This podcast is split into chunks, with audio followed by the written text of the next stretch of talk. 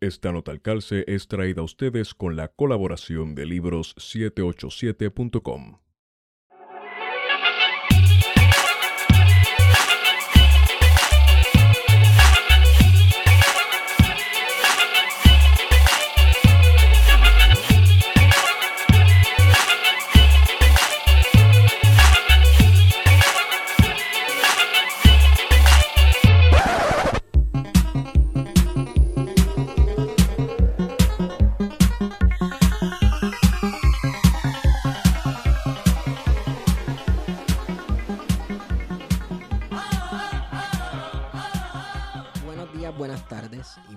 noches a todos y todas los que nos escuchan. Este es su podcast preferido, Plan de Contingencia.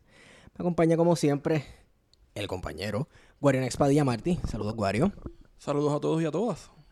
Y hoy estamos en la Universidad de Puerto Rico, recinto de Aguadilla, con el profesor Walter Bonilla Carlos. Walter Bonilla es historiador y profesor de historia acá en la Universidad de Aguadilla y en Mayagüez también, ¿verdad, profesor? Acá, por lo menos ahora. Por- por lo Estamos menos acá, sí, ok. Aguadilla por ahora. Este, yo supe quién era usted, profesor. Primero que todo, saludos. Un saludo, obviamente, a Guarionés, al compañero, eh, a los ¿verdad? demás eh, del, del blog y del podcast que están pendientes a las transmisiones de ustedes, pues un saludo a todos. Yo me enteré de quién era usted porque yo estaba haciendo un trabajo de tesis de maestría sobre el tema de Puerto Rico y República Dominicana. Entonces me topo con su libro, que es basado en su tesis de maestría también, ¿verdad? Que es El. Grupo de Puerto Rico y la Crisis Dominicana de 1965. Eso es correcto, esa fue mi tesis de maestría. A modo de introducción, cuéntanos un poco sobre el tema principal de esa tesis. Pues te podré comentar que yo comencé cuando yo estaba en bachillerato. Tuve la fortuna de tener acceso a la documentación de un reconocido político y funcionario de la Universidad de Puerto Rico. Fue presidente de la Universidad de Puerto Rico también. Fue secretario de Estado, subsecretario de Estado adjunto para el gobierno de Kennedy, el famoso doctor Arturo Morales Carrión. Ah, Arturo Esto- Morales Carrión es como una, una figura controversial aquí. Es una figura, sí, es una figura bien interesante, controversial, pero también bien interesante porque es historiador de formación y empieza a ejercer una serie de funciones en la década del 50 en términos del Departamento de Estado de- del gobierno aquí de, de- de Puerto Rico y empieza también a tener una relación cercana con Luis Muñoz Marín en esa década del 50. Y esa documentación, cuando Morales Carrión fallece en 1989, la documentación de él se donó a la Universidad Interamericana. Y da la fortuna que dentro de esas donaciones eh, había unas cajas relacionadas a la participación que él había tenido como consejero especial del secretario de la OEA. En aquel momento, en la década del 60, el secretario de la Organización de Estados Americanos se llamaba el doctor José Mora, que era un uruguayo. Y Morales Carrión, después de que dejó de ser funcionario para Kennedy, porque al morir Kennedy, pues entra el presidente Johnson y la cuestión pues se complica porque la política pues cambia diametralmente. Así que Morales Carrión toma la decisión de renunciar al Departamento de Estado Federal y se va a la Organización de Estados Americanos y se pone a trabajar como consejero especial. En esos años de consejero especial de la OEA, Morales Carrión participa en diferentes ¿verdad? asuntos eh, diplomáticos y asuntos ¿verdad? políticos que tienen que ver con relaciones en, en los estados la- latinoamericanos y caribeños.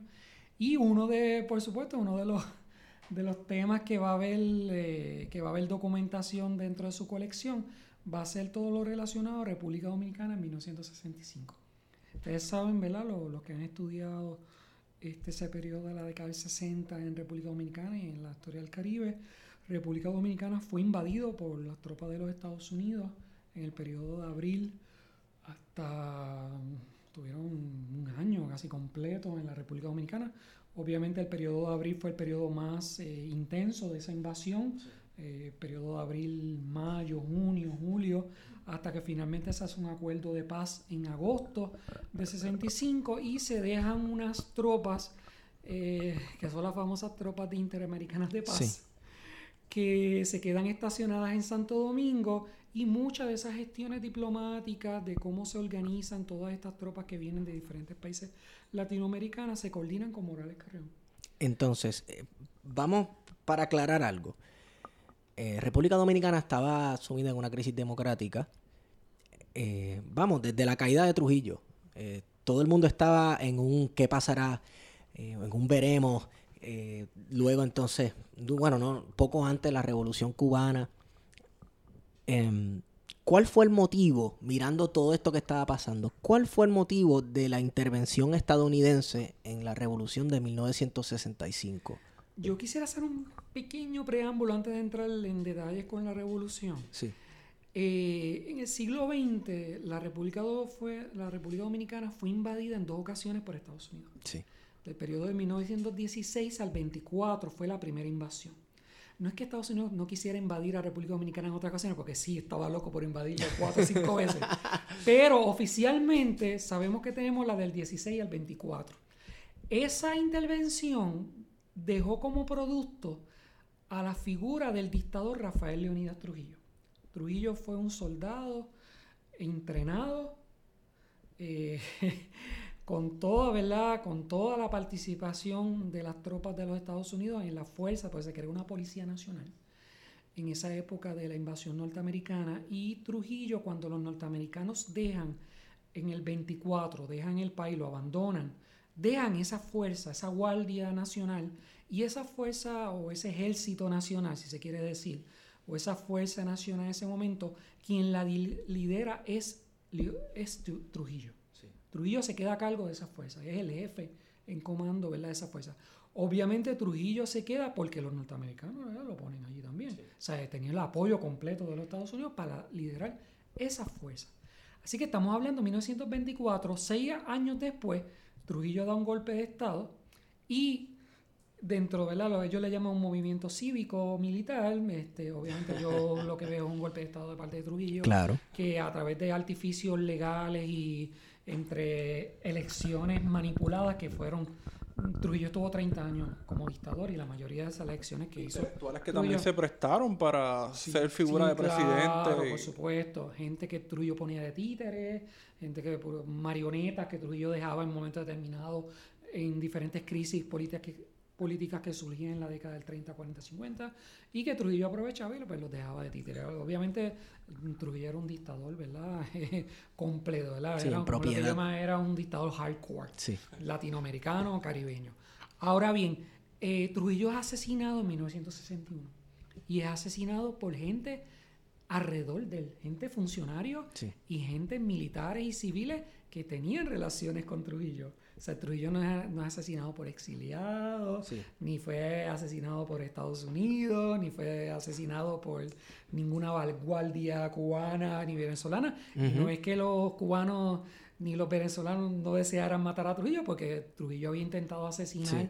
al presidente Rómulo Betancourt y luego de la Revolución Cubana se organiza una expedición desde Cuba para invadir a la República Dominicana. Sí, que de Lo eso que hablamos con el profesor claro, Ojeda, que Ojeda, tiene una, sí. ¿verdad? un libro que se va a presentar recientemente sobre esos héroes que participaron, héroes puertorriqueños, Sí. en esa expedición y que esa expedición Trujillo la, ma- la mata. O sea, realmente eso, de esos muchachos, de esos casi 200 tropas que llegan a República Dominicana, que lo que sobreviven son 4 o 5 nada más, porque el resto los, los ametrallaron. O sea, los, los asesinaron, los fusilaron, los torturaron.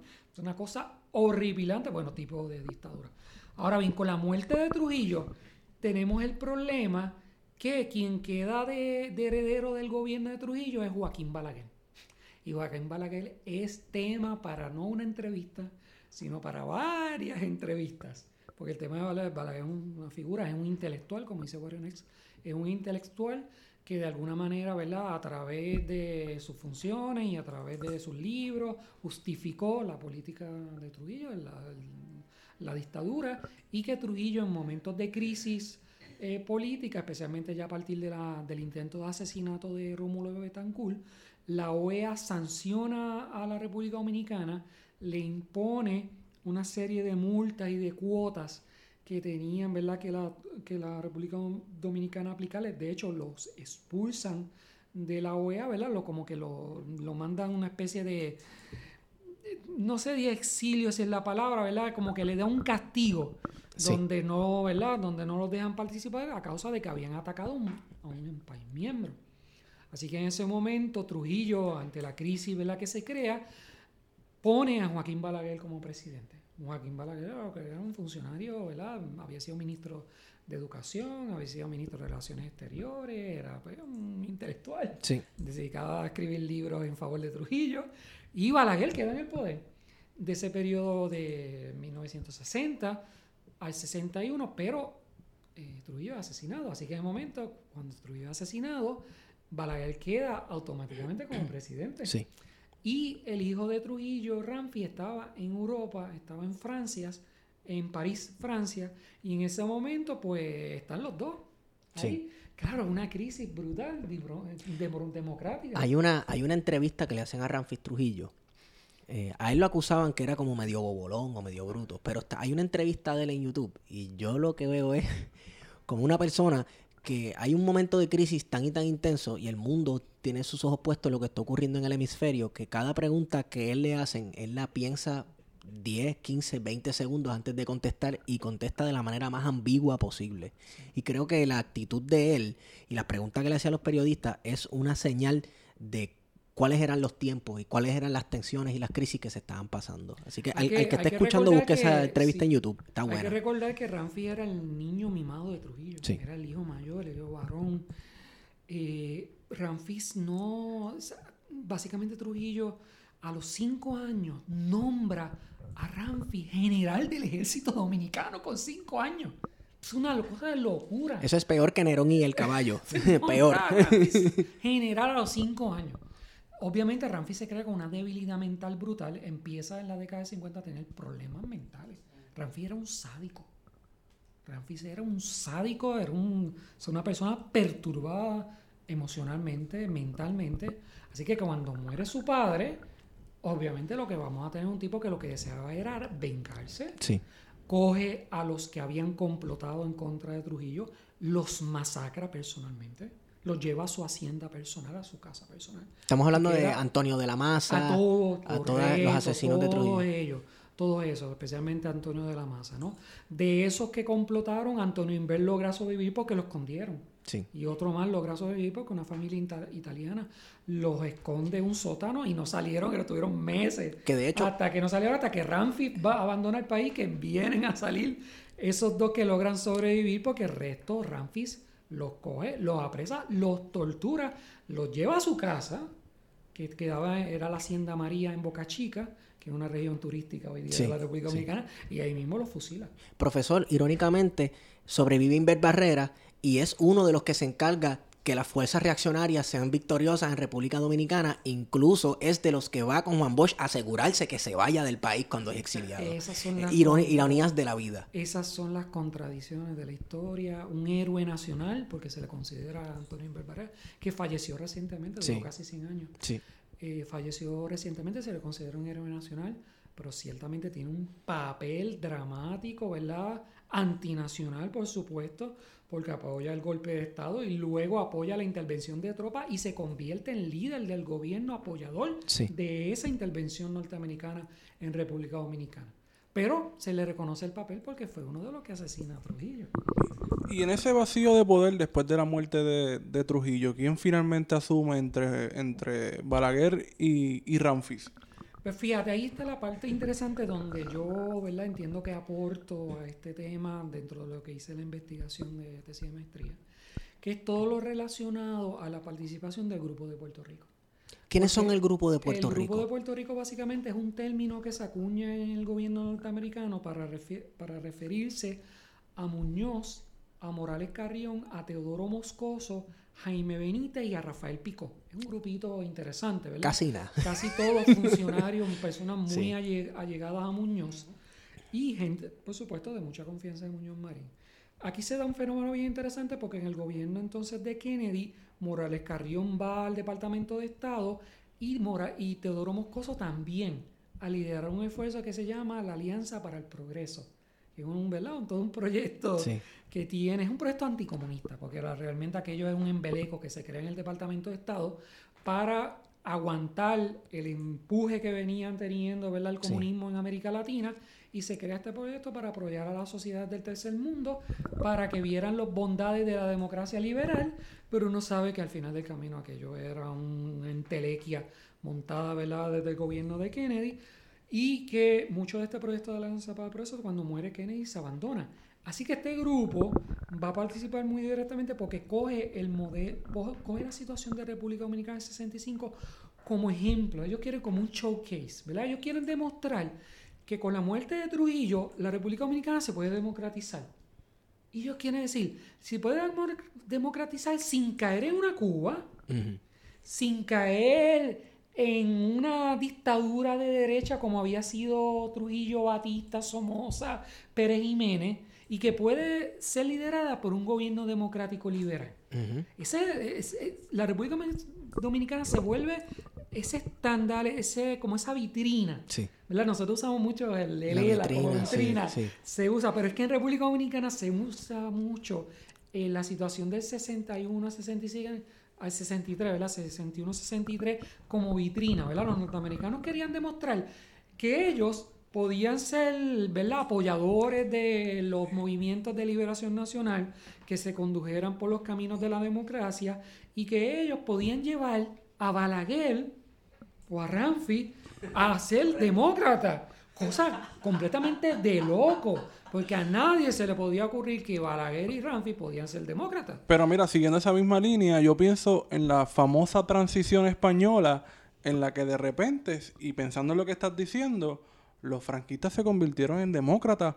¿Sabes? Un día después se murió el dictador y ya viva la democracia y todas estas personas que estuvieron en la cúpula militar eran los más defensores de la democracia. Mm, cierto, cierto. De hecho, en el caso de la República Dominicana, tú vas a tener un fenómeno bien interesante porque Juan Bosch, a pesar, ¿verdad?, de que es un importante líder del exilio, ¿verdad? Obviamente también un intelectual, cuentista, político, ¿verdad? Uno de los grandes políticos del siglo XX de la República Dominicana. Cuando llega Juan Bosch en el 61, después de haber estado veintitantos años como exiliado, y empieza a, participar en el proceso democrático, tiene que imponer una política que en República Dominicana se conoce como borrón y cuenta nueva es la política de tener que agarrar a los trujillistas y volverlos democráticos. Lo que pasa es, que, yo necesito de esta gente para yo ganar la elección. Y eso por poco le cuesta la vida, porque eh, como tú vas a dejar todos los militares trujillistas ahí, en, ¿sabes? durmiendo en la fosa, tú, estás durmiendo en la cueva con los leones y con los osos. Cuando Betancourt, cuando Betancourt fue a la juramentación en el 63, febrero del 63, que fue Muñoz, Figueres, fueron todos, ¿verdad? Porque aquello era la maravilla, era haber logrado que República, República Dominicana, después de 30 años de dictadura, lograra una elección democrática, porque la elección de Bush fue una elección democrática. Así que luego de, lograr eso, que se va a juramentar, Betancourt le dice, si tú no sacas a esos generales trujistas que tú tienes ahora mismo, esta gente te va a dar un golpe de Estado. Que de hecho, en, el, en su libro El Grupo de Puerto Rico narra esa escena, esas escenas de la, inauguración de la presidencia de Juan Bosch como si fuera una novela y creo que es increíble. La incluso la documentación histórica que hay sobre el tema es bien descriptiva, parece como un bochinche. Por eso es que entonces el gobierno de Bosch dura solamente siete meses. Había dejado todos esos truistas allí Obviamente, en buena medida también Bosch se había peleado con mucha gente que habían venido con el, exilio, con el exilio con él, porque ellos no le habían perdonado la cuestión esa del borrón y cuenta nueva. Porque dice, ven acá, pero para que tú tienes a todos estos truillistas aquí, ah, no, que yo necesito a esta gente de truillita porque yo voy a hacer la democracia y todo lo demás. Como una cuestión de reconciliación nacional. Claro, una cuestión de reconciliación nacional. Pero es que en República Dominicana en ese momento la reconciliación dominicana, la reconciliación, ¿verdad? Por vía democrática, aquello no le iba a durar, no le duró solamente siete meses. Porque el mismo primer día que se juramentó, ya se estaba hablando de golpe de Estado. Se estaba hablando de golpe de Estado. Porque por un lado el gobierno norteamericano tratando entonces de que Bosch se alineara a una visión democrática liberal anticomunista, diciéndole, mira, no apoyas a Cuba. Y ahí presionándolo, presionando. Y Bosch pues, dice, no, pero yo quiero una, mi visión es una visión nacional. Y yo no quiero, ¿verdad? Pues tener todo, ¿verdad? Decir, yo soy un pro-yankee. Entonces los norteamericanos, ah, no, pues si no nos apoya de esa manera, pues entonces tampoco te vamos a apoyar. Entonces de momento los truillistas tampoco lo quieren. Sí. se quedó solo. Esos Sí. siete meses, lamentablemente, se quedó. Incluso cuando los medios principales de comunicación, tanto de República Dominicana como Puerto Rico, te entrevistan y constantemente la única pregunta que te hacen es, ¿tú eres comunista? Tú tienes que con- decir constantemente que no eres comunista y también te hacen denuncias constantemente de, ah, pero ¿por qué tú no denuncias el comunismo en tal y tal país? Ah, pero tú no dijiste nada cuando tal fulano comunista hizo y dijo tal y tal cosa. esto fue un chantaje tan brutal. Sí. Porque era, te doy fondos, pero me tienes que, ¿verdad? Sí. Criticar. Pay for tienes- play, pay- pay for play Claro, sí. tienes que criticar esto, no puedes apoyar, apoyar a Cuba, te voy a enviar estos millones de dólares, te vamos a apoyar aquí, te vamos a... Mira, una cosa terrible, es una presión tan brutal que tiene Bush en esos meses que no le queda otra. Le da un golpe de Estado y finalmente ¿qué queda? Un triunvirato, una junta militar, todos antiguamente, ¿verdad? Trujillistas. Así que vamos a tener el caldo de cultivo perfecto para una revolución. ¿Cuán- ¿Qué tiene que ver entonces, qué papel juega este llamado Grupo de Puerto Rico? Porque estoy pensando, lo primero que pienso es cómo un historiador llega a trabajar para el Departamento de Estado con Kennedy. Básicamente, vamos, con la CIA. Los intereses de, de la agencia secreta... Este, de- presente esa, esa acusación de que Arturo Morales Carrión era un agente de la CIA. Sí, no, y sol- no solamente de Morales Carrión, ¿sabes? Los funcionarios, hay un montón de funcionarios del Partido Popular de aquella época que eran agentes de la CIA.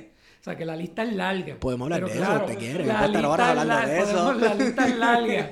La lista es larga, pero no hay duda que en un momento determinado, de ese 61 a 63, ¿verdad? Ese periodo que Kennedy está, Sí, claro que se quería, se quería utilizar a Puerto Rico como un modelo. sí. Puerto Rico se veía como el showcase del Caribe. Es una gran realidad.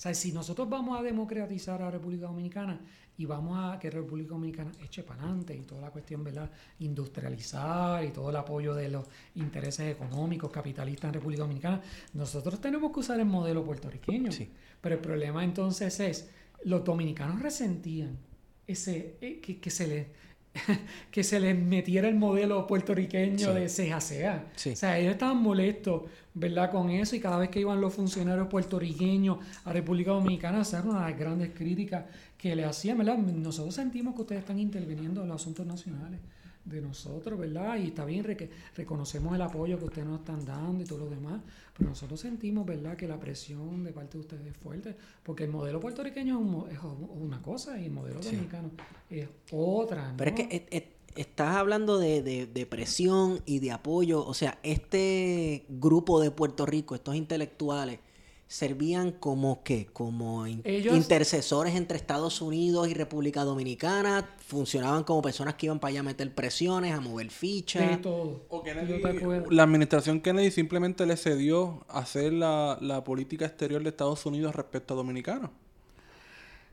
Sí, no. Te digo sí, no, ¿verdad? No. Hay un sector de la administración de Kennedy que honestamente para ellos, ellos dicen, mira, la República Dominicana, eso no tiene salvación. Ahí no va a funcionar la democracia. Ahí lo que necesitamos es un segundo Trujillo. Ahí lo que necesitamos un Wow. Balaguer, ahí lo que necesitamos una mano fuerte. Que eso fue lo que pasó cuando le dieron el golpe de Estado, que cuando, cuando se va a negociar, que se trata de restituir a Bosch, o qué se va a hacer si se va a reconocer al triunvirato de los golpistas, Teodoro Moscoso, que es lo que tú dices, ¿verdad? Que yo recojo en esa crónica de ese capítulo. Sí. Teodoro Moscoso le dice al Departamento de Estado a Kennedy al mismo Muñoz, le dice, mira, mano, la verdad que esto de la democracia aquí no funciona. Aquí lo que necesitamos es una mano dura. El Departamento de Estado, Defensa, el Pentágono, no va a reconocer nada que sea alguien que tenga la mano dura. Irónico, como aquí se cuenta un cuento y allá se cuenta otro, ¿no? Porque entonces, si, si se trata de y Puerto Muñoz Rico. dijo, pues, ni modo, o sea, me duele, porque sí, le dijo a, Mor- a, a- a Moscoso, le dijo, mira, me duele que tener que este proyecto fracase, porque sí el Grupo de Puerto Rico puso mucho empeño en que este proyecto ¿verdad? democrático funcionara. Se dio mucho apoyo económico de Puerto Rico, funcionarios estaban allá, el Departamento de Estado estaba allá, pensando que el gobierno de Bosch podía funcionar. Y esa posición de Moscoso me hace recordar del libro de Félix Ojeda, donde dice Muñoz Marín es uno de los opositores, pero es un opositor al trujillismo light. Sí. Y entonces al final uno dice, pues mira, al final no tenía ninguna oposición nada a Trujillo, porque si estaba dispuesto... Tal vez era una, una oposición casi personalista. Sí, ¿Sabes? A, a él, lo odiaba a él personalmente. Pero tal vez como que a ese sistema de gobierno quizás lo, lo consideraba según la necesidad del tiempo y del contexto como un mal necesario. Ellos, después de la muerte, en, ocurre también un secuestro, un asesinato de un periodista, un intelectual vasco que se llama Jesús Galíndez. Sí, que hablamos de la Eso sociedad. disparó sí. todas las ventanas y todas las banderas, porque antes de que mataran a Betancourt, antes de que intentara matar a Betancourt, Betancourt le envió una carta a Muñoz diciéndole, cuídate porque Trujillo te puede mandar a matar. Y era cierto. Trujillo intentó matar a Muñoz también. ¿Ah, sí? Sí, así que hay un plan en mi tesis, en mi libro de la Revolución Dominicana y la crisis, ¿verdad? La crisis dominicana 65 y la participación de Puerto Rico, hay un memorándum bien interesante que yo cito donde se organiza un plan para asesinar a Trujillo desde Puerto Rico. O sea, si Trujillo me quiere matar, yo también lo voy a matar. Wow. Eso no es light. No, O eso sea, no es light, eso no. no es light. O sea, aquí se organiza un plan para matarlo. Y desde el gobierno de Puerto Rico. Conjunto con cooperación con Costa Rica y con Venezuela.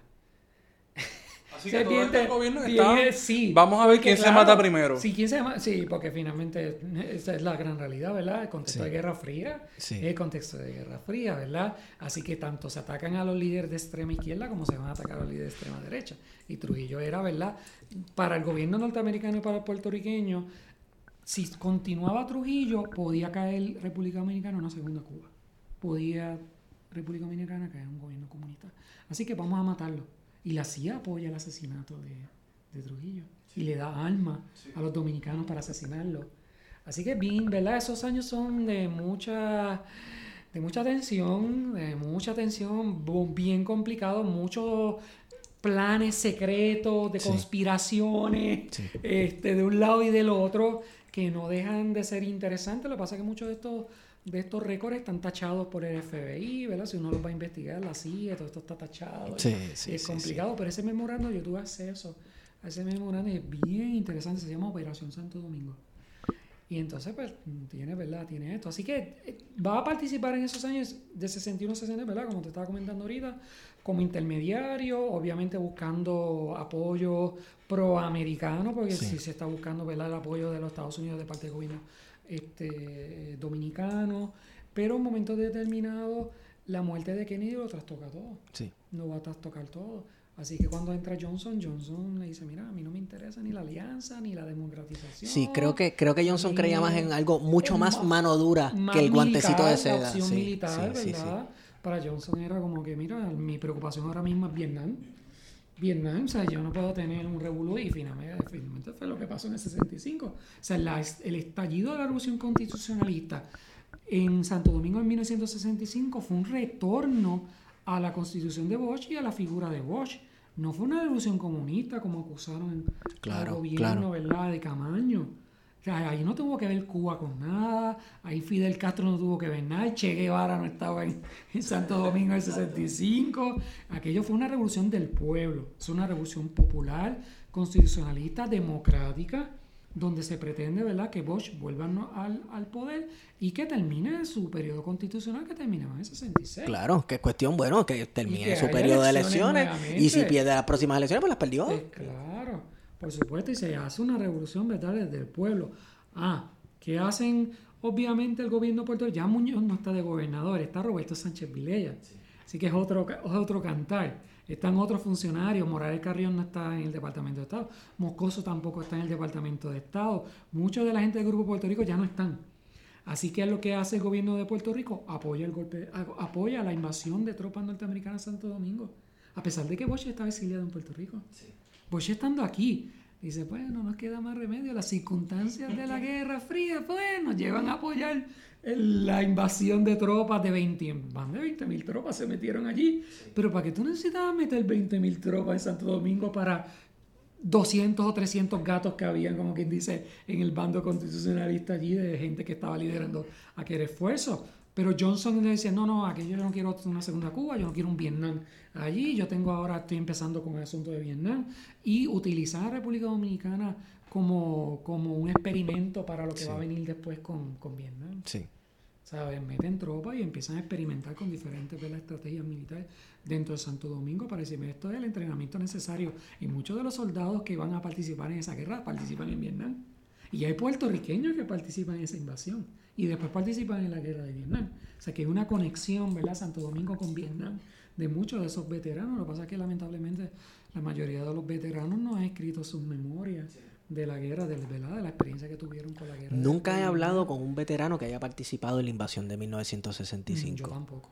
Honestamente, mira que yo llevo años con este tema. Eso es una buena asignación Eso, para todos los que sí, escuchan este podcast. Para familias que le pregunten, mira, porque hay muchos abuelitos por ahí que fue veterano de Vietnam, que andan por Los ahí. tampoco quieren hablar mucho, porque por ejemplo, con la guerra de Vietnam, de Vietnam y de Corea, que uno conoce a mucha gente y tú Sí. le empiezas a hacer preguntas, no, no, eh, no quiero hablar. Por lo traumático. Sí. Sí. es la experiencia traumática, ¿no? Ahora mismo creo que Jaime Mar- Marzán, un escritor, escribió como una novela biográfica sobre su experiencia como veterano de la guerra de Vietnam, pero no todos pueden tener, ¿verdad? Esa oportunidad de hacer esa catarsis luego de haber participado, la mayoría vino traumatizado de la guerra de Vietnam.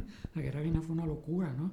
Comparada con de Santo Domingo no fue nada, ¿no? Pero sí es lamentable que gente que haya participado en esa invasión nunca haya escrito nada o ni tan siquiera han sido entrevistados. Yo nunca he visto ni tan siquiera una entrevista de veteranos puertorriqueños que hayan participado. Porque Excelente tuvieron que haber- Challenge accepted. Tuvieron, claro, tuvieron que haber sido hasta intérpretes y, ¿verdad? Y por la cuestión cultural, la afinidad, pues tuvieron que haberse llevado. Claro, desde aquí de Reimi, donde estamos, desde las facilidades, porque tú estás, estamos haciendo la entrevista desde la antigua facilidad de la base Reimi. Desde aquí fue donde salió la parte de la invasión a la República Dominicana, salió de aquí. Los aviones salieron de aquí. Y aquí, ¿verdad? En la zona oeste, los barcos que trajeron gente de Santo Domingo vinieron y llegaron a Mayagüez. O sea que Mayagüez Aguadilla jugó un rol fundamental en, en todo el andamiaje operativo de la invasión a Santo Domingo en 65. Así que tenemos, ¿verdad? Toda, ese, toda esa coyuntura de Guerra Fría que jugó un papel tan fundamental que si yo pienso que si no haber habido, ¿verdad? Ese periodo tan dramático de los 60 y haber ocurrido, por ejemplo, en 1955, 52, después de la Segunda Guerra Mundial, haber ocurrido la muerte de Trujillo y la elección de Bosch, a lo mejor hubiese pasado algo como lo de Costa Rica y Venezuela, que Betancourt y Figueres pudieron verla gobernar y pudieron verla hacer pues, un periodo democrático sin haber tenido un golpe de Estado. Pero es que el mundo cambió tan Pero drásticamente. Cambió con Cuba. Sí, no, Sí. lo de Cuba en América Latina lo cambió todo. Todo cambió. Todas las reglas que podían haber sobre las relaciones con América Latina, el asunto cubano lo cambió. Todo. Así que aún la muerte de Trujillo, el gobierno de Bosch, la revolución del 65 y también la elección de Balaguer. Porque con tropas de la OEA metidas allí, ¿qué dominicano iba a votar por Bosch?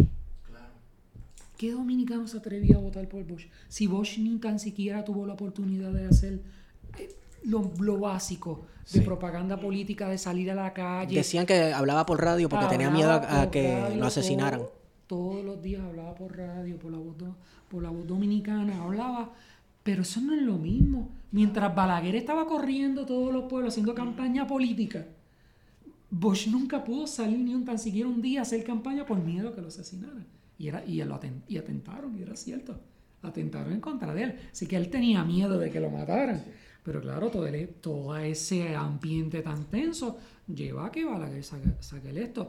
Y por supuesto que los norteamericanos van a apoyar, felices que Balaguer haya salido electo. Así que vamos a tener un gobierno de 12 años de Balaguer extremadamente autoritario, extremadamente represivo, muy poco democrático.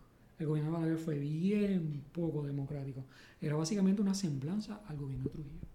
Esos 12 años. Vamos a hablar sobre la Organización de Estados Americanos. ¿Cuál fue el rol de la OEA en la crisis dominicana? Y quiero también entonces levantar unos posibles paralelos porque República Dominicana está pasando una crisis democrática también y están hablando de poner a la OEA nuevamente a supervisar y a validar los procesos de, eh, electorales allá. Correcto. Eh, así que primero hablemos un poco del rol de la OEA en los 60. Eh, que, si quieres... ¿no? Sí. Yo entiendo. La, la OEA es tan problemática. Porque es, es que sirve para tan poco, ¿no? O sea, Wow, compartir que mucho compartimos sin opinión. Sí, sirve tan poco, ¿no? Y sirve a unos intereses siempre espe- específicos, tan obvios de derecha, favorecedores de la política de los Estados Unidos, eh, tan, tan anti, ¿verdad? Democrático, porque si uno se pone a pensar, la OEA ha sido en muchas instancias tan antidemocrática, tan antiexpresiva de lo que son los intereses nacionales de los pueblos latinoamericanos. Este, que lamentablemente la década de 60 funcionaba ¿verdad? De, la igual manera. Claro, en un momento determinado, pues tenemos ¿verdad? el doctor José Mora, que es un demócrata liberal uruguayo, que trata de darle, ¿verdad? suavizar de alguna manera las políticas de la OEA, ¿verdad? y trata de ver que los gobiernos pues que no, ¿verdad? Que no, no, al fin y al cabo el miedo al comunismo, ¿verdad? El miedo a que no ocurra una segunda Cuba y entonces tratan como que... Sí, como tratar de llevar la fiesta en paz sí, llevar que los proyectos de la Alianza para el Progreso funcionen, que Kennedy eh, hace unas giras por América Latina y entonces pues que la cosa, ¿verdad? Pues no se vea tan que no se vea como que esto es la política del garrote en América Latina, que se vea como una, el buen vecino, el buen socio, ¿verdad? Que estamos, ¿verdad? Para ayudarnos y todo lo demás, pero al final del camino, el problema de la OEA es el siguiente. Cuando se da el acuerdo de paz entre el gobierno de Camaño y el gobierno norteamericano, ¿verdad? Que se da un acuerdo de paz y los gobiernos, porque los, norteamericanos crearon un gobierno ahí de reconciliación nacional, reconstrucción nacional, liderado por Antonio Inver Barrera, que aquello era una locura de locura. bueno, el hecho de que estuviera liderado por Inver Barrera ya era una locura de locura. Aquello fue traumático, porque esas tropas de Inver mataron cerca de 3.000 a 4.000 dominicanos. Liquidaron y masacraron, porque ni siquiera en campo, ni tan siquiera en combate, aquellos eran civiles que vivían en los barrios altos de Santo Domingo, especialmente los barrios de San, San Carlos, eh, San Juana. Es, es una cosa, esos barrios eran gente civiles. Esas tropas de Inver entraron, tumbaban la puerta y mataban a la gente dentro. O sea, los masacraban. Se intentó hacer como una purga. Una purga de todos los que estaban apoyando a Bosch y a los constitucionalistas y a Camaño. Todo el que todo lo que se supiera entre las tropas norteamericanas y las de Inver y luego de la, OEA, que se supiera que habían apoyado en algo, que hubieran estado allí en el puente Duarte, hubiesen estado en la zona colonial peleando, ¿verdad? Y todo lo demás, eso la mayoría los mataron. Pero masacrados, masacrados por una cosa vil y asquerosa, porque es que eso no tiene otra palabra. Lo que hicieron con los dominicanos, de hecho se calcula que murieron más de 5.000 dominicanos en esa guerra en ese periodo de mayo a junio, julio, que estamos hablando de cuatro, tres, cuatro meses. O sea, casi tres mil a cinco mil. Todavía ni la cuenta se sabe. Pues los tiraban a la calle como escarmiento. Las mujeres las violaban, las estazaban, las tiraban a la calle para que la gente viera, ah, mira, ahí tenemos a un constitucionalista, un bochista a que se atreva a alguien votar por Bosch ahora. Que eso es un factor común con todas estas con las tropas de paz. Todas las tropas de paz que envían a los países, que si coaliciones de tropas para mantener este sí, exacto. Todas tienen eso en común. Claro, entonces ¿qué pasa? Si tú me querías decir a mí que tú querías hacer un esfuerzo a partir de agosto de que en República Dominicana se dé una elección limpia y las tropas que envían interamericanas son de gobiernos dictatoriales de Brasil, Honduras. cuanto dictador había en América Latina, quienes contribuyeron a esas tropas eran gobiernos dictatoriales. Entonces no enviaron tropas de gobiernos democráticos. Ahí no fueron tropas de Venezuela, tropas de Costa Rica, tropas de Colombia, tropas de Argentina. O sea, ahí no fueron gente de Cuba. Obviamente de Cuba no iban a ir. Este, porque hubiese sido otra historia. claro, pues si tú querías, ¿verdad?, de que hubiera una variedad, una amplia gama de, ¿verdad?, de, y tendencias ideológicas dentro de las fuerzas de Interamericana, porque se, supone que son fuerzas interamericanas. Sí. Son fuerzas que recojan, ¿verdad?, diferentes ideologías para que tú puedas ver los diferentes sectores. Pues mira, yo no me había dado cuenta de ese detalle, que quienes habían, ¿sabes? Nunca como que conecté esos detalles. dictatoriales, entonces tú vas a tener la gente ahí, el general Hugo Panasco Alvin, que es un general golpista brasileño, líder de la fuerza, ¿no? Interamericana. Pues eso no, como que no te da muy buena señal de que él, vaya a pretender que el próximo candidato que sea electo sea un líder democrático. Por supuesto, la gente, mm, eso es una tortura psicológica, es una manipulación, ¿verdad? Terrible de parte de las tropas interamericanas, que lo que estaban era protegiendo a las tropas, obviamente, de Inver, las tropas anticonstitucionalistas, a los matones que estaban saliendo todas las noches a cazar a los constitucionalistas, que esas tropas interamericanas iban. Te voy a dar un ejemplo. Cuando Bosch estaba en su casa, que iba a salir a la estación, que tenía que salir con guardaespaldas, blindados, porque una cosa que no había manera. En ese momento venía un avión y le caía a balazos a la casa de Bosch. Se, Bosch llamaba, mira, eh, a tropas interamericanas, necesito que envíen una patrulla, pues me, me acaban de acribillar mi casa. ¿Tú sabes cuánto tardaba en llegar la patrulla? Ajá. Dos, tres horas después venían a aparecer como la policía de Puerto Rico. Y tú le dieron un problema. Y tú llamas, mira, me acaban de matar a alguien. ¿Y cuándo va a llegar? Pues al otro día. O sea, tú ves, mira, me acaban de atacar. Se supone que tú tienes una... pa- Ah, y además, la patrulla interamericana, el cuartel de la patrulla interamericana quedaba en la esquina de la casa de Bosch. Estaba a dos minutos de la casa de Bosch. Tú me vas a decir a mí que tardaron tres, cuatro horas en llegar para ver, ah, están bien. Ya, ya habían masacrado. Claro, sí, sí, sí. Es que era una cosa de loco. Y cada vez que iban a una actividad, el mismo Camaño lo intentaron matar. O sea, iban a una actividad en el Hotel Santiago, ¿verdad? El Hotel Matón, que es la famosa masacre de Matón. Ah, sí. Que el Matón, pues mira, fueron allí eh, a, a hablar y, y cogieron las- todas esas tropas y todo lo demás. Apoyaron a los que mataron a los concesionistas en el Sí. hotel. Las tropas interamericanas. Hay un libro- dándole resguardo. El libro de, de, de la guerra, de la guerrilla del Hotel Matum, no recuerdo el nombre del, del autor, cuenta minuto por minuto lo que iba pasando como si fuera un thriller. No, bien, no, no. Pero entonces usted dice, es, eh, usted dice que eso fue una masacre porque ese libro tiene un tono como que de que fue un, un last stand glorioso. Sí, no, pues fue, fue un stand glorioso para las tropas norteamericanas Sí. e interamericanas que pudieron aprovechar que tenían en un hotel a Todo el mundo, 20, sí. 30 constitucionalistas importantes, a los líderes, a los ¿verdad? A Camaño, a Montejarache, o sea, tú tenías a todos, a, a- a Fernández Lora, tú tenías a la plana mayor, que tú dices, si yo logro matar a toda esta gente, yo feliz. Ya, ya, ya yo maté a todos los sí. lideratos constitucionalistas. Pero esto fue antes de la firma del Tratado de Paz. No, esto fue después de haberse firmado el tratado. de- El acuerdo, ese acuerdo que se hizo, ¿verdad? De, de un cese al fuego. Sí. Donde ya, pues, Camaño ya no es el presidente, ¿verdad? Inver tampoco es el presidente. Y entonces entra Héctor García Godoy como presidente provisional para que celebre las elecciones. Eso ocurrió en ese periodo cuando García Godoy era presidente, Wow. que ni tan siquiera Camaño era ni presidente, ni ya la, en Santo Domingo no se estaba peleando, nada. En ese periodo eh, se va al Hotel Matún a hacer una actividad y en esa actividad ellos se enteran, la Fuerza Interamericanas del Gobierno Norteamericano se entera a las tropas y llevan las tropas a Santiago, porque ni tan siquiera fue en Santo Domingo. Fueron, yo creo que se tardaba como, uno- en aquella época no se tardaba casi tres horas en llegar a Santiago. Fueron a Santiago a masacrar a los constitucionistas. Bueno, y se tardaba más porque iban, fueron tanques de guerra, si no me equivoco, fueron sí, tanques. O sea que todavía. más lento todavía. Así que ellos estaban el día antes sí, sí. esperándolo. Y aquello fue una batalla. Eso me acuerda a la escena en la película de The Godfather, que él reúne a todos los, a todos los padres de familias estos mafiosos para matarlos todos en el mismo lugar y quedarse con Sí, todo. Típico de la mafia. Sí. Sí, pero eso es mafia militar. ¿Verdad? Ya yo sé que están todos ahí y yo aprovecho y cojo y los liquido a todos. Jaque mate, ¿no?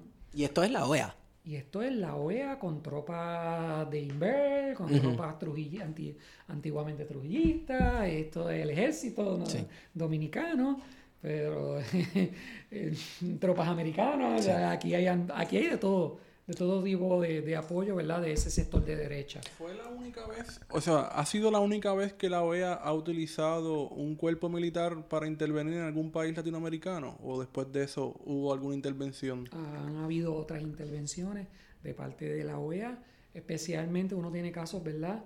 Sabemos los casos de Haití, Sí. conocemos casos también en, yo te puedo hablar de Haití, Panamá, este, momentos determinados en los 80, El Salvador, Centroamérica, ¿verdad? Estas diferentes comisiones que se hicieron porque había una serie de, de guerrillas, ¿verdad? De las contras en los 80, anticomunistas, obviamente elecciones.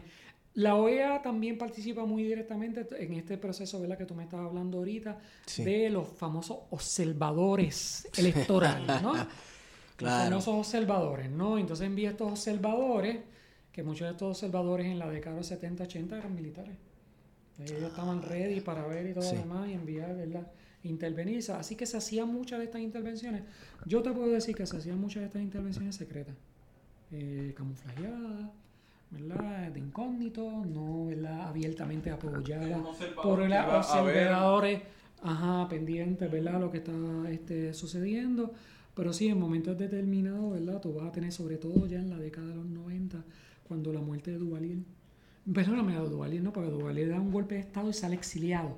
Así que entra, ¿verdad? La OEA nueva y lo que tratan de la OEA es el caso de Aristide, el padre, ¿verdad? Jean Bertrand de Aristide, ¿verdad? Pues a ver cómo bregan con Aristide también, que lo acusan también de comunista y en aquel momento pues Aristide, ¿verdad? Pues está tratando de demostrar que es un líder nacional, democrático, todo lo demás, que Aristide después cambió muchísimo después este, y se volvió extremadamente derechista, conservador y mesiánico en Haití, pero sí este, sabemos, ¿verdad?, que la OEA en otras instancias, ¿verdad?, República Dominicana, Haití, eh, Panamá, ¿verdad? Centroamérica ha estado muy, muy activo. Y que lo va a seguir, ¿verdad? Mientras, y sabemos que ahora mismo el actual, ¿verdad? El actual secretario general de la OEA, que por cierto es un uruguayo que viene de tradición liberal democrática, pues se ha vuelto, ¿verdad? Una persona extremadamente de derecha, ¿no? Del frente de Ah, izquierda de Mojica, por de ejemplo. Mojica, que viene de ahí, ¿no? Viene de ese partido, así que ahora mismo ni ese partido lo quiere, ¿no? Pero bueno. Profesor, Este- le tengo una pregunta porque he leído un nombre que incluso sale en su libro y me topé con él en, mi- y- en mis investigaciones y tiene incluso una carpeta. ¿Sabe quién era Sasha Volman? Oh, sí. Sí, ¿Me puede hablar un poco de Volman? Bien, bien interesante. Porque en la carpeta Bien dice que él es de la. CIA Sí. y luego dice que es comunista Sí, y luego dice que es neutral y que de- yo no sé de Hungría y una loquera. Es que al Caribe, yo no sé, es que esto, el Caribe es una loquera para estudiar. Eh, después de la Segunda Guerra Mundial empiezan a llegar un montón de mercenarios que habían peleado del lado franquista y habían peleado del lado del nazi y del lado fascista italiano. Sí. eh, y llegan también gente comunista. Entonces llegan al Caribe y se meten en Cuba, en la Revolución Cubana, se meten en Santo Domingo. Era como aventurero. Eh, aven- eran mercenarios. Sí, aventureros mercenarios, ¿no? Que llegan, que se forman, eh, eh, no sé si han escuchado, la, es la, la que llama la Legión del Caribe. Es un grupo de legionarios. Sí, es un grupo de legionarios que pululan por, por todos lados. Este, muchos de ellos, curiosamente, después de haber tenido experiencia fascista y nazista y hitleriana, se vuelven en América La- Latina y el Caribe, se vuelven democráticos. No sé cómo, se vuelven democráticos y empiezan a luchar en contra de los dictadores de América Latina. Y muchos de ellos luchan contra Batista, y, y Pérez Jiménez, Somoza, Trujillo. La cuestión es que Sacha Volman está dentro de ese grupo de gente, pero del lado civil. Viene obviamente de Europa Oriental, sabemos lo que es Europa Oriental en la década de la, de la Guerra Claro. Fría, llega de la Europa Oriental, entra eh, sobre todo en América Latina eh, eh, utilizando la figura de José Figueres en Costa Rica. Porque Figueres crea un instituto de educación democrática, un, un invento auspiciado por la CIA. vaya, vaya, qué Y, sorpresa. Sí, bueno, es auspiciado por, aunque ustedes no lo crean, auspiciado por la Welch. La Welch, es el jugo. ¿Eh? El jugo jugo, de uva Welch. ¿Cómo Es así? auspiciado, es jugo, yo no sé de dónde la jugo Welch. Pero el jugo de uva Welch es como la bananera, la chiquita. Sí, chiquita y y todo sí. Las companies esos de la banana, de las industrias bananeras de Estados Unidos, que uno pregunta, ¿qué tiene que ver los alimentos con golpes de Estado y la banana? Pero sabemos. Todo. Ahí todo se empata. Uva, banana, eh, alimentos, Nestlé, chocolates, todo se empata. Así que la Welch le da dinero, pero no le da dinero, porque es que la CIA le da dinero a la Welch. La Welch le da dinero a- al Instituto este de Educación Democrática en, en Costa Rica. Y, y Bolman eh, trabaja en ese instituto y Bosch trabajan como maestro Ah. para educar a los futuros jóvenes que fuesen a democratizar los países de América Latina que venían de países dictatoriales. Ok, ok, ok. Fenómeno interesantísimo, ¿no? Interesantísimo. Así es que cuando finalmente matan a Trujillo, Bosch se lo jala y se lo lleva para República Dominicana a Bolman. Entonces, claro, lo que pasa es que eh, eh, mantiene mucha relación con Betancourt Figueres y con Muñoz también. Porque son lo que le llaman, ¿verdad? El trío este de, la izquierda democrática, que es un título que yo a mí no me gusta muchísimo, porque Muñoz no era, no tenía nada democrático, este, no, nada de izquierdista, ¿verdad? De izquierda democrática, ¿verdad? Este, pero eh, se crea este grupo, ¿verdad? De izquierda democrática, Muñoz Betancourt, y, y Bolman funciona como un intermediario de todos ellos, Bosch, todos ellos, ¿no? Funciona de intermediario, pero no solamente con ellos, sino también con la CIA.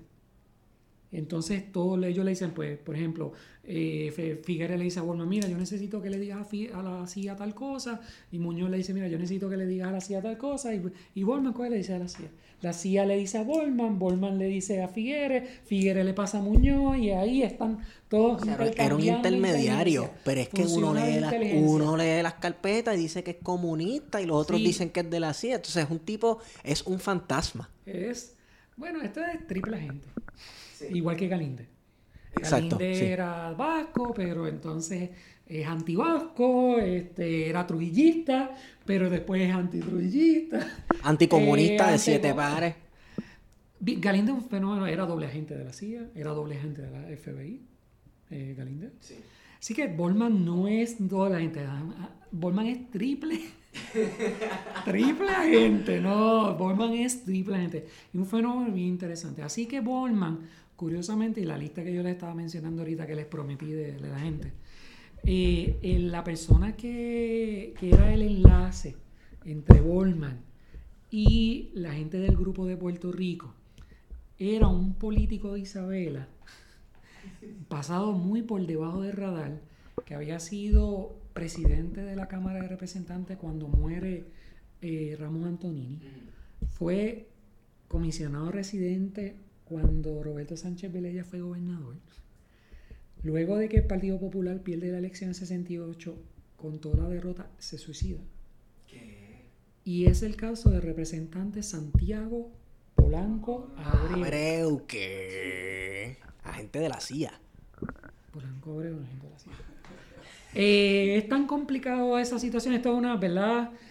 Esto está, no es, no es porque esto está en los papeles. En los documentos que yo vi, eso, eso está, ¿verdad? El, contacto. Ahora bien, lo que sí resulta interesante es que cuando yo estaba haciendo la tesis de maestría, yo traté de contactar a la viuda a ver si me daba acceso a los papeles de Polanco Y nunca me dieron acceso a los, papeles de Polanco Sabían lo que había ahí. Eh, igual me pasó con Rafael Pico el famoso geógrafo, planificador y secretario de Hacienda, la Junta de Planificación, había estado eh, trabajando para el gobierno de Kennedy también. Cuando fui este, a buscar los papeles de Rafael Picó, la viuda me dijo también que no me daba acceso. Porque yo sabía, y también el famoso publicista del Nuevo del Mundo, periodista del Nuevo Mundo y, y publicista de la agencia Vadillo. Samuel Vadillo. Era gente de la CIA también. Pero ese tipo estaba infiltrado, o sea, metido en todos los aspectos de la vida del gobierno de Puerto Rico. Pero no solamente de Puerto Rico, también de América Latina y el Caribe.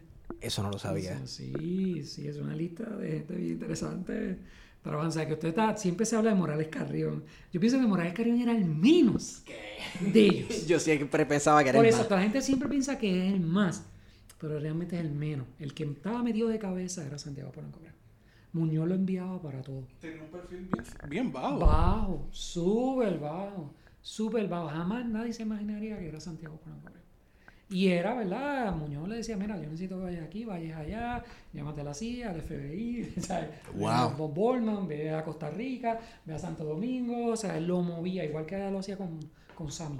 Con Samuel Badía hacía lo mismo. Lo movía, Muñoz lo movía para todos lados. Era, era la gente, ¿verdad?, que tenía la maletita lista para, claro, para, llamaran, para el cargo. Que, con, con dos pasaportes distintos, con otro nombre. que la política Guerra Fría se vivía. En Puerto Rico se vivió. Bueno, pero entonces. De la Guerra Fría. Este grupo de personas del cual se, se rodeó Muñoz, el llamado también Grupo de Puerto Rico, era entonces parte de una red de espionaje y de manejo de información, de inteligencia, de, Estados Unidos. Entonces uno comienza... De, de, grupos de poder, ¿verdad? Al fin y al cabo, ¿verdad? Son unos grupos de poder que tienen unos intereses específicos que siempre lo han tenido hasta el día de hoy. Unos intereses específicos, ¿verdad? Económicos en- dentro de nuestros países caribeños y latinoamericanos y que por supuesto lo que estaban es tratando de velarle de que esos intereses ¿verdad? no se perdieran. O sea, no es caso de Cuba, ¿verdad? O sea, no quiere que pueda Claro, pasar claro. lo de Cuba. Así que, de cierta manera, ¿verdad? Aquí se comparte muchísima información. Se comparte, ¿verdad? De que los diferentes candidatos, gente, ¿verdad? Líderes posibles, pues tratar de costarlos, ¿no? De agarrarlos y decirles, llevarlos por una línea, educarlos. En América, en los décadas 60, 50, a, a ese instituto de Costa Rica, ahí fueron cientos, no solamente de caribeños latinoamericanos, ahí fueron decenas de puertorriqueños a ese instituto. En ese instituto había mucho boricua. Eso sería el equivalente a la Escuela de las Américas, pero no militar, a la Escuela América de Panamá.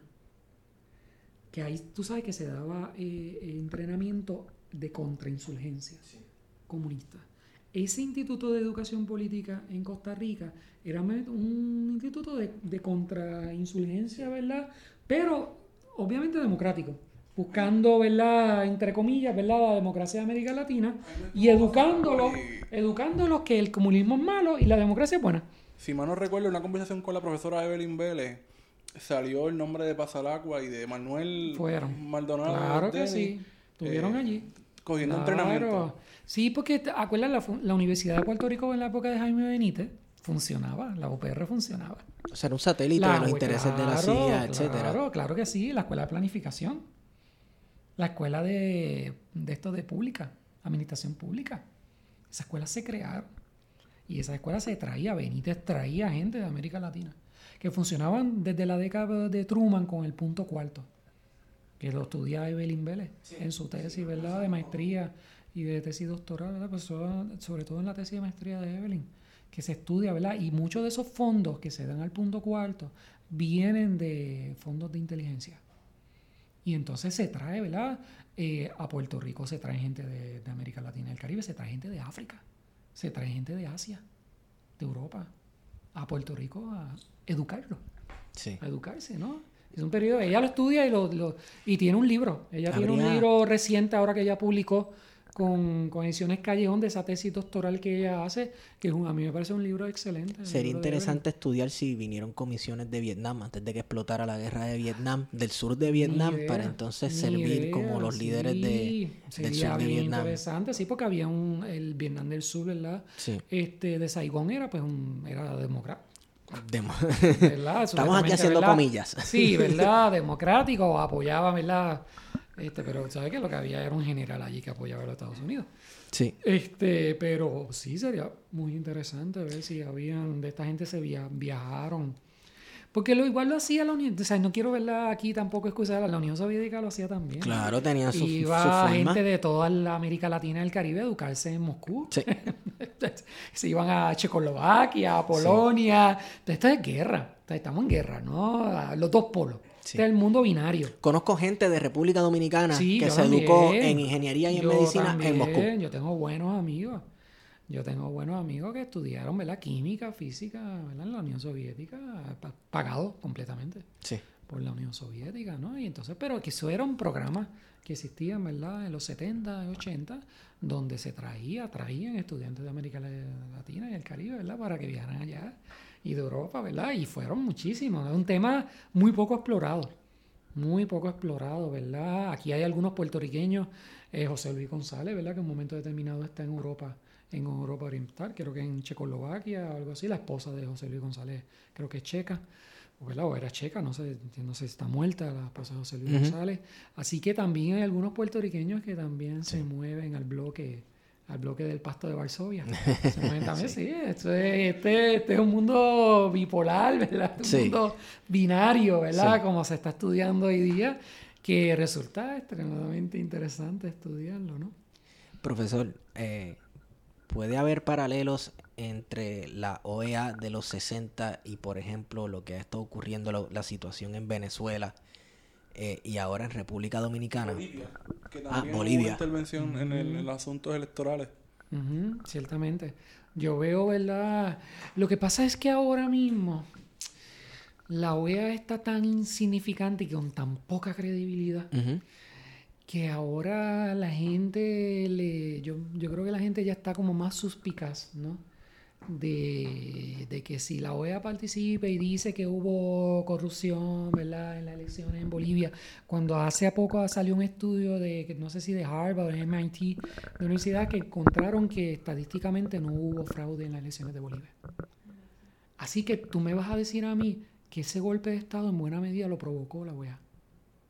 Porque a la OEA al decir que hubo irregularidades... Con no sacar el informe, porque nunca sacaron el informe hasta pasado el golpe de Estado. Se aprovecharon, ¿verdad?, los sectores de derecha, ¿verdad?, de Bolivia para hacerle un golpe de Estado a Bolivia, ¿no? Aprovechándose de, ese, de esa intervención de la OEA, ¿no? Y ahora, ¿qué va a decir la OEA? La OEA no ha dicho nada de ese informe estadístico. Claro, no va a decir nada. Ni va a rectificar. No va a decir, ni va a rectificar, ni va... O sea, es, es, es, lamentable, ¿no? Lo que está haciendo la OEA aporta muy poco a cualquier crisis que haya ahora mismo en Venezuela. Sabemos que no tiene ningún tipo de credibilidad, ¿verdad? Pueden enviar cualquier comisión para velar cualquier elección y... Oye, y es curioso porque Venezuela, por ejemplo, cuando estaba Leonel Fernández, eh, yo creo que haciendo ya es presidente, Danilo Medina como presidente, hubo una comisión en, en, Dominicana en la que se medió el conflicto de Venezuela y como resultado se hacen unas elecciones que es la que da el conflicto actual en Venezuela. Y Dominicana tomó un papel protagónico ya que la, la, OEA precisamente no quiso mediar en el conflicto y simplemente tomó bando, tomó una postura de parte del secretario general en contra del gobierno de Venezuela. Y Dominicana prestó su, su territorio para hacer un territorio de paz y decir, pues mira, vamos a mediar en el conflicto. Y no tomaron posición, o sea, asumieron una posición neutral eh, entre ambos y dijeron, pues mira, esta es la solución. El día que se van a firmar los acuerdos, la oposición venezolana decidió levantarse de la mesa y da paso a lo que está pasando todavía hoy en, en, Venezuela, que es un conflicto político grave, eh, sin una aparente solución. Cierto. Eh, esa, eso que tú me mencionas de, de la época ¿verdad? de Leonel Fernández y, las comisiones que se hicieron, eso era probablemente la última ocasión en que alguna de estas conferencias iberoamericanas o CARICOM o alguna de estas organizaciones bilaterales que existen en América Latina y el Caribe funcionara algo. Funcionara algo, y especialmente para la época de, de Hugo, ¿verdad? De Hugo Chávez. De, de Hugo Chávez. Este, así que por lo menos en ese sentido, en algún momento, ¿verdad? Pues se trató, ¿verdad?, de que los mismos presidentes, ¿no? Hubiera un entendimiento entre gobierno y presidente. Ahora sabemos, ¿verdad?, que los esfuerzos del ALBA y los cambios de gobierno, eh, pues ha caído todo, ¿verdad? Todo ha caído, ¿verdad?, en el piso y, y lamentablemente, pues, ahora mismo lo que sucedió en Brasil, ¿verdad?, lo que sucedió, ¿verdad?, luego con, con lo de Macri en, en Argentina, este lo que está pasando ¿verdad? en Centroamérica, ahora mismo lo que está pasando en Bolivia, la misma situación que está pasando ahora mismo en República Dominicana, que es un asunto ¿verdad? bastante complejo con lo que está sucediendo ahora mismo, pues es, es como que lamentable ¿verdad? que muchas de estas organizaciones no sirvan absolutamente, estos organismos no sirvan absolutamente para nada, no, no apoyen, no, realmente no se mire aquellos intereses eh, que sean ¿verdad? positivos hacia los países, que sean positivos ¿verdad? hacia las poblaciones, hacia el pueblo y que se miran meramente objetivos geopolíticos. Sí, bueno, eh, si miramos el objetivo de la OEA desde sus comienzos, de la boca para afuera una cosa, pero las intenciones eran otras, ya lo hablamos. Siempre han funcionado para los intereses de gobiernos de derecha, intereses estadounidenses. O sea, que deberíamos ir buscando una alternativa para sustituir la OEA que en realidad funcione. Que se intentó en un momento dado, porque la OEA no es otra cosa, digo, lo veo así, como ese panamericanismo que intentó imponer Estados Unidos en aquel Congreso de Panamá, versus la idea de, de Bolívar, de una América grande, completa, unida, eh, que eran dos visiones encontradas y que finalmente prevalece la visión de Estados Unidos con la OEA. De hecho, la, ustedes saben que la sede de la OEA está en Washington. Ya con eso. Ya con eso te lo digo todo, ¿no? Ya con eso te lo digo todo. Si, la, si ellos quisieran hacer realmente un cambio y que la OEA funcionara, ¿verdad? Obviamente habría que sacar la, sede de la OEA de los Estados Unidos. La tienes en la capital federal de los Estados Unidos, ni siquiera la tienes como la ONU, que está en Nueva York. O sea, que ellos están en la misma capital federal. O sea, que obviamente, ¿verdad? Es muy complicado la situación que estamos viviendo ahora mismo, muchas, ¿verdad? En América Latina, por muchas instancias, donde estas agencias, ¿verdad? De cooperación y todo lo demás, obviamente, pues no aportan muy poco y lo que hacen es que desayudan realmente, en vez de ayudar, realmente lo que están desayudando. Y lo que están creando es una situación, ¿verdad? De desespero, una desesperación tan brutal que a la gente no le queda más remedio que pues salir corriendo de los países, emigrar, este, los apoyos que se están saliendo de los gobiernos que están subiendo no son los mejores gobiernos que están saliendo. Si ahora vemos el caso del presidente de El Salvador. Sí, Nayib Bukele, que, es como que... Está más loco que una cabra. Entonces es como que uno dice, ¿qué demonio está pasando, verdad? ¿Sabes? Lo mismo de Nicaragua, que es una gran pena, ¿no? Que la revolución sandinista, el propio, ¿verdad? Ortega, de uno de los comandantes de esa revolución, ha tirado toda la revolución, ¿no? Al piso, ¿no? Y no queda nada de la revolución sandinista ahora mismo, no queda nada. Lo que tenemos dos, dos personas allí, ¿verdad? Un esposo y una esposa allí que... Son medio locos. Sí, los dos también. Entonces tenemos a Jorge Rashki que le da consejos. Sí. Es el pastor espiritual. Jorge Rasky, vean, Jorge Rasky para mí que la gente es como medio Sacha también. Por eso yo digo, vean acá, ¿qué hace Rasky como agente espiritual en Nicaragua? Este, bueno. Y este otro, este, ¿cuál se murió? Eh, Mira, habría que estudiar a los predicadores como a los predicadores como figuras que se movían en países latinoamericanos que en un momento para el bloque americano, el bloque pro-estadounidense se veían como peligrosos. Digo, yo no creo que Jorge Rashki y Yavi hayan predicado en Cuba, por ejemplo, pero tienes a un Jorge Rashki que aquí en Puerto Rico es tan PNP, estadidad, tan super derecha, entonces luego lo ves abrazadito con, Ortega. Eh, son, son loqueras de la vida. entonces por eso es que yo digo, diablo, pues coño, será gente de la CIA no, a ver si ellos tienen información. no, no, de verdad que sí, no, es una, es una cosa increíble, ¿no? Lo que estamos viviendo y lo que vemos a diario. Sí. Pero sí, no, no me extrañaría que sea gente doble. Sí.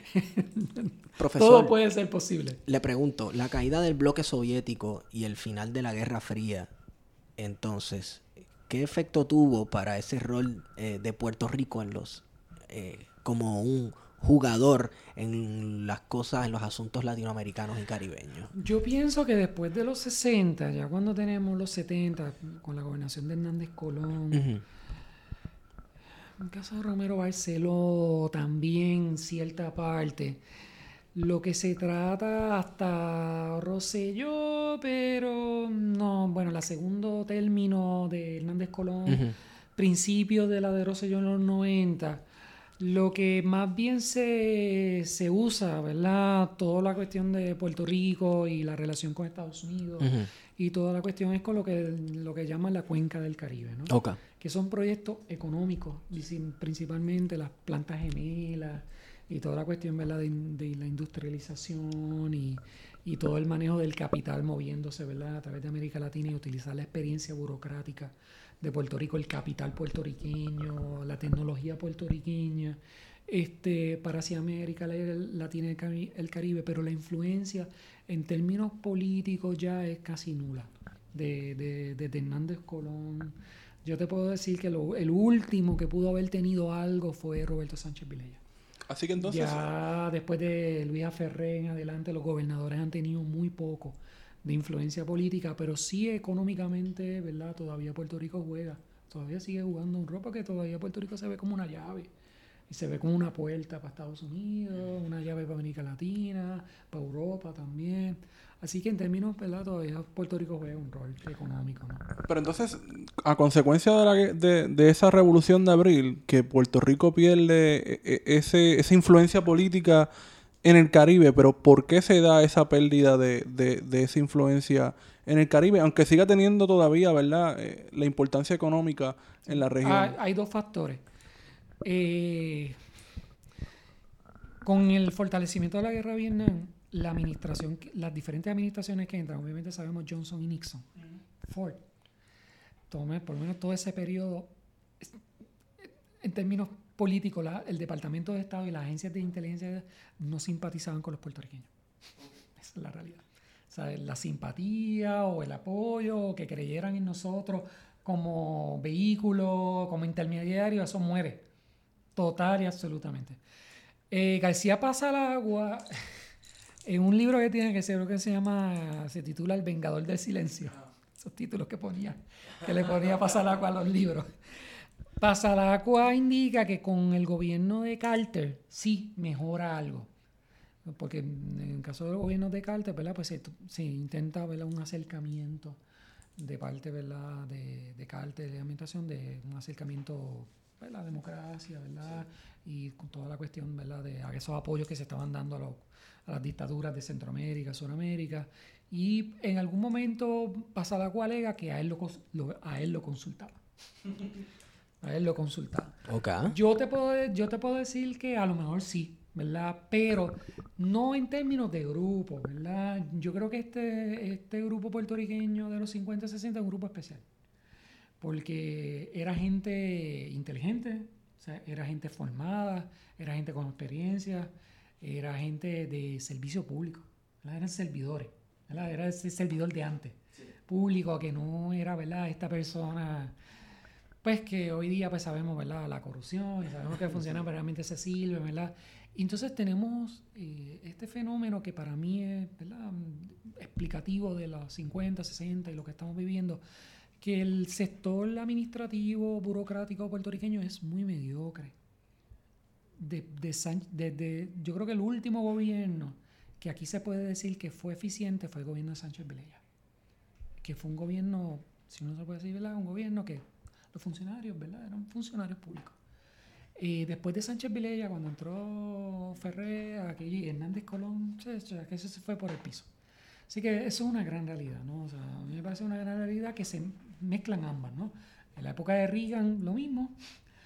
Obviamente, ¿para qué consultar a Puerto Rico? A mí no me interesa el de- que el Pentágono se encargue, ¿verdad?, de los asuntos y el Departamento de Estado de la derecha, el anticomunismo y todo lo demás. El sector puertorriqueño es extremadamente inepto, es extremadamente me- mediocre.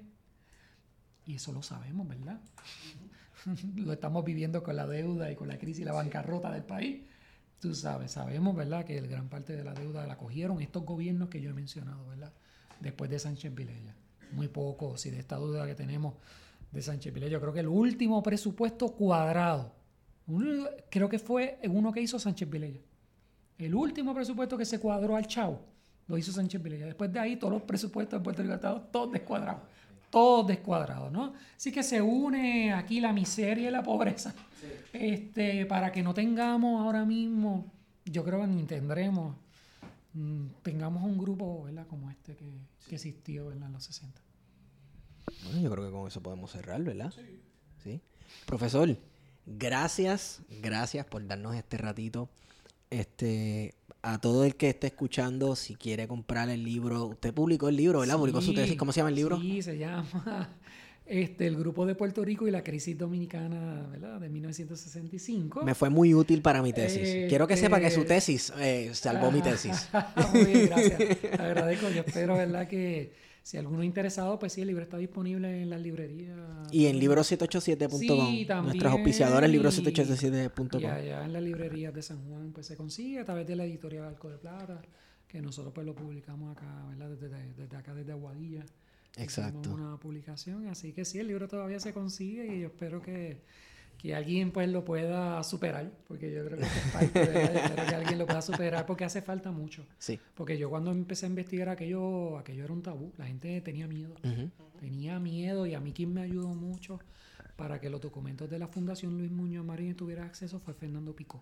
Que, ¿verdad? Wow. que, que en paz Que en descanse paz descanse. que Picó le dijo a la Junta, porque en aquel momento la Junta dice, no, esos papeles de Muñoz son sagrados, que eso no se puede ver, lo que Muñoz, eh, eso que Trujillo mata, él Sí. matando a Trujillo, eso, eso- eso no se puede ver, porque tú sabes que pues, Muñoz, Estado, no se sí, no, no, y es San Muñoz, ¿verdad? Sí, sí, sí. Entonces eso no se puede tocar, pero entonces Picó le dijo, no. Ya es tiempo de que estos papeles Hay se que vean, abrirlos. hay que abrirlos. Oye, pero esto- que fueran los, los archivos del Vaticano. ¿Verdad? No me chave. Sí, o sea, no, es una cosa bien interesante y la Junta entonces en ese momento me autorizó a ver esos documentos, ¿no? Que con eso pues que pude hacer la tesis. Bueno, pues Pero entonces- falta mucho más. Estoy luego que muchos de estas, los de Vadillo, los de Bo, los, Sí. los de los de Polanco Abreu, Sí. que no sé si los, finalmente los han donado. Tendría que preguntarle a Julio allá en la fundación a ver si los han hecho llegar a la fundación, pero yo entiendo que creo que los de Rafael Pico estaban pasando. Sí. Y los de Jaime Benítez, creo que los tiene el OPR, que tendríamos que volver a chequear. Porque Jaime eso- Benítez tiene que haber tanta tiene, cosa interesante. Porque Morales Carrión limpió sus archivos. Ah, pero Como buen ¿eh? historiador. Como buen historiador hizo una limpieza profunda Sí. De sus papeles. Sí, no, siempre sale, ¿verdad? Y él dejó De- unos diarios. De Morales Carrión debe haber en la biblioteca Kennedy. de dos- sí, Sí, que en eso yo puedo sí. hablar, puedo hablar Y con el él- compañero Matías Bosch, que tiene Sí, unos documentos sí. de la biblioteca Kennedy bien interesantes. Y de hecho dejó, Morales Carrión dejó unos diarios que creo, no sé si en el 2025, 2030 se pueden abrir. Él dejó unos documentos y unos diarios cerrados, en llave. Espérate, ¿este es quién? Morales Arturo Carrión. Morales Carrión. Ay, y Dios esos mío, documentos están en la Intel de San Germán. Qué dramón. Exacto, ¿verdad? Porque la biblioteca, él dejó sus documentos en San Germán, no nos quiso dejar en la Universidad de Lo Puerto dejó Rico. en la Intel de San Germán. Sí, porque la Intel le compró la biblioteca. Ah, Eso ok. fue un quick Sí, sí, sí, ¿verdad? sí, Entre la sí. viuda Claro. y Morales Carrión. El Así que si alguien... gana. Sí, claro. Así que si a alguien le interesa Morales Carrión, ojo, hay documentos secretos que están por, por, por abrir la llave. Alguien en el futuro tiene que abrir esa llave. Que si estoy, estoy vivo, yo Pero voy a dar la 2025, vuelta. 2030, si eso yo está allá al estoy lado, vivo de aquí a favor. allá y el coronavirus no llega, este, yo voy a abrirlo porque la verdad que me interesa verlo. Claro. Me claro. interesa verlo. Bueno, muchas gracias. No, gracias a usted queremos recordarle que puede comprar el libro del profesor, Grupo de Puerto Rico y la Revolución Dominicana en 1965 en libro787.com y si utilizas el código de promoción plan de contingencia puedes tener shipping gratis a Puerto Rico y los Estados Unidos. Excelente. Este, me consiguen en Stigón y Wario. Me consigues en Wario Candanga. Profesor, ¿qué es lo próximo? ¿Qué está por ahí estudiando? ¿Qué Estamos trabajando, que espero que nos den la oportunidad, porque nos encantaría, ¿verdad? Me encantaría que nos volvieras a, a Claro, entrevistar y que viniera acá a la. OPR de Aguadilla. Estamos trabajando con deporte, Ok, el tema deportivo. Bien interesante para el siglo XX. ok. Entra la política, Sí. la diplomacia. Guerra Fría. Guerra Fría. Así que estamos trabajando el tema de deportivo junto con un compañero acá de la Ópera de Aguadilla, el profesor Carlos Mendoza. Ok. Así que hay, ¿verdad? Muchos estudiantes conocen y han pasado por las clases de Carlos. Así que estamos trabajando ese tema de los deportes, así que estamos muy, muy interesados en promover estas investigaciones de temas deportivos que son tan interesantes como las del Caribe, Claro, República claro. Dominicana. Que- Así que son hay política envuelta, Mis 100%. dos grandes pasiones ahora mismo, República Dominicana y los deportes en Puerto Rico. Profesor, si alguien le quiere escribir o quiere buscarlo en las redes sociales, Eh, a mí es fácil de conseguir www.walterbonilla. Este, no, walter.bonilla arroba pr, este punto ¿verdad? edu, que es el correo oficial de la universidad. También me consiguen por arcodeplata arroba ¿verdad? gmail.com, que es el del- de la editorial donde está publicado el libro. Y también me consiguen por wabonilla arroba hotmail.com. O sea que hay muchas maneras Sí, de sí, sí. conseguirme por correo y estoy por supuesto aquí en el Departamento de Humanidades, de Humanidades pues a la orden. Bueno, gracias profesor. Yo creo que con esa hemos ido con ustedes. plan de contingencia. Despierta, borinqueño, que ha dado la señal.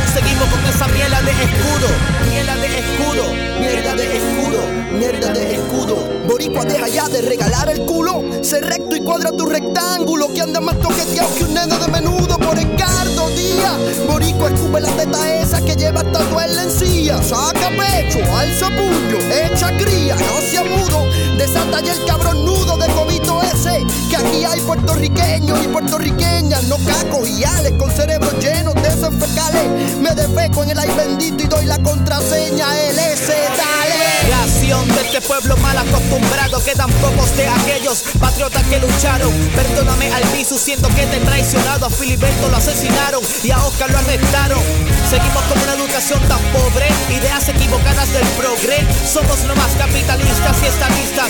Fieles a una nación con características De un país tercermundista. Nación de cada corazón hipnotizado. Pintemos las cosas como son. Como la Casa Blanca de rojo Por toda la sangre que ha derramado Y por dentro marrón Por toda la miela que ha provocado Para pelos. En un mundo paralelo Hay celulares brutos para gente inteligente. Pero como no es así Entonces que tu celular haga lo correcto Y no elija ningún presidente Ningún presidente Ningún presidente Ningún presidente La libertad va más allá que el bonito de Navidad por tu trabajito de servicio al cliente y la nota que cogiste en el Kamehameha con Red Bull y presidente. La libertad le hace burla a mi pa y al corazón púrpura que le dieron por no morir en Vietnam. La libertad es la que anhela tener de nuevo Oscar. La libertad todavía la posee el asesino de Chagui, Mari, Pesquera y de Carlitos y Arnaldo Darío. Y yo acá prendiendo una vela para que el cabrón de Romero se muera. La libertad es la que a Piculín le quiere quitar un fiscal federal. La libertad fue la que te quitó Fannie Mae y Connie Mac luego del préstamo que hiciste porque no te daba la beca. Peca, dale peca a la pecaminosa idea de mear la pecosa. Dale rienda suelta. Estás muy orgulloso de ese puto himno que más bien parece un brochure de turismo. Tu nación sigue naciendo, no importa la canción que te estén imponiendo a la hora de ahogar a Salcedo. Paralelo en un mundo para Mundo para pelos Mundo para pelos Para pelo en un mundo paralelo, mundo paralelo, mundo paralelo. De parapeto sigue el taíno en este juego El